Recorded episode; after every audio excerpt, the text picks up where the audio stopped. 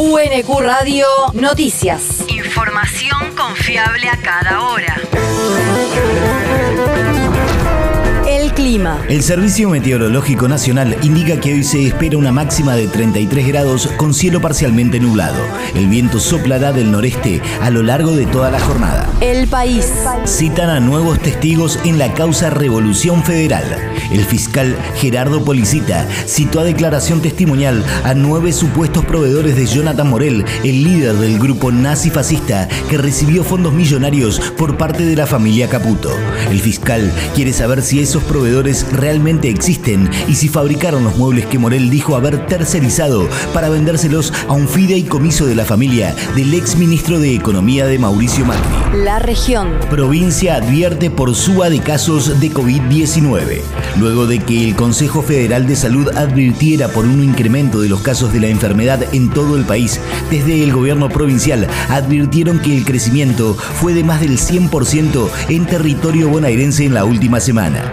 El ministro de Salud bonaerense Nicolás Creplac llamó a la población a no preocuparse, pero sí a ocuparse, mediante un mensaje en su cuenta de Twitter, donde además destacó que es importante completar los esquemas de vacunación que corresponden a cada grupo, incluidos todos los refuerzos. Los vacunatorios vigentes pueden encontrarse en portal-coronavirus.gba.gov.ar. El territorio. Avances en las obras de la nueva estación de trenes de Quilmes Sur. Desde la Secretaría de Desarrollo Urbano y Obra Pública Comunal, a cargo de Cecilia Soler, informaron que durante los últimos días se avanzó con la ejecución de la rampa de acceso al andén, con el armado, encofrado y hormigonado del mismo. Además, se está ejecutando la excavación del paso peatonal subterráneo. Las obras se llevan adelante en el marco de un trabajo articulado con el Ministerio de Transporte de la Nación y la empresa Trenes Argentinos y beneficiará a 17.000 usuarios que a diario utilizan el ferrocarril como medio de transporte. El mundo. La justicia ordena indemnizar a mujeres esterilizadas en Perú. La decisión precisa que la indemnización debe otorgarse a aquellas afectadas que figuran en el registro único de víctimas de esterilización forzada, cerca de 8.000 de las aproximadamente 320.000, en su mayoría indígenas y pobres, que fueron intervenidas con engaños durante el gobierno de Alberto Fujimori. El quinto juzgado constitucional de Lima declaró fundado el proceso de amparo planteado por un grupo de mujeres afectadas y determinó que el Estado peruano adopte para ellas una política de reparación integral. La universidad. La UNQ firmó convenio para el financiamiento de tres polos científico-tecnológicos. El rector de la Universidad Nacional de Quilmes, Alfredo Alfonso, participó en la firma de los convenios de ejecución junto al gobernador de la provincia de Buenos Aires, Axel Kisilov, y el ministro de Ciencia, Tecnología e Innovación de la Nación, Daniel Filmus, para la construcción de tres proyectos de infraestructura científico-tecnológica junto al municipio de Verazategui y al de Quilmes.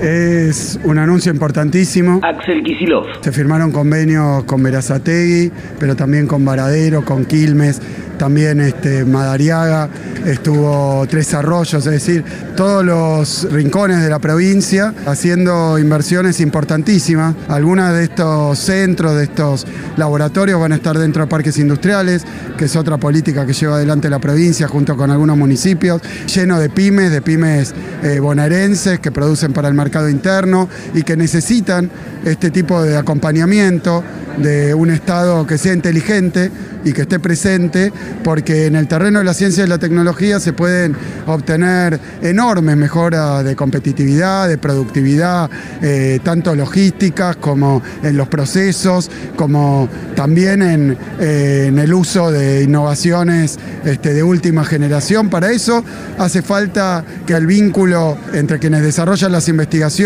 y quienes las usufructúan y las disfrutan y las utilizan, que son precisamente nuestros empresarios, sea una vinculación directa y esa articulación se logra a través de la distribución territorial del ejercicio de estas actividades.